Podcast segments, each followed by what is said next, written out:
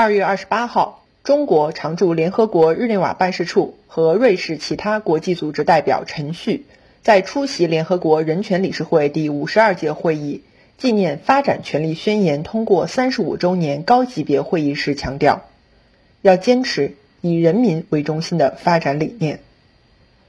中国常驻联合国日内瓦办事处和瑞士其他国际组织代表陈旭：当前，全球疫情。气候、经济、粮食、能源等多重危机严重冲击各国，特别是发展中国家的经济社会发展和民生。各国应当坚持以人民为中心的发展理念，把促进发展、保障民生置于宏观政策的突出位置。全球范围内落实发展权仍然任重道远。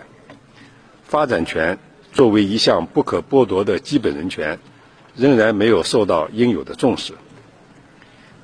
单边制裁措施对实现发展权产生了严重的消极影响。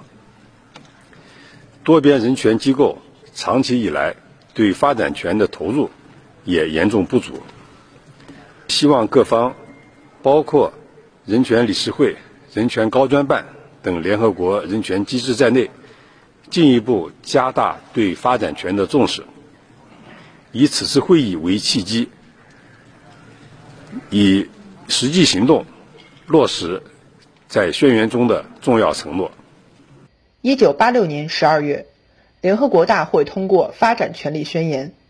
二零二二年三月，联合国人权理事会通过决议，决定在二零二三年联合国人权理事会第五十二届会议期间。举行纪念该宣言通过三十五周年高级别会议。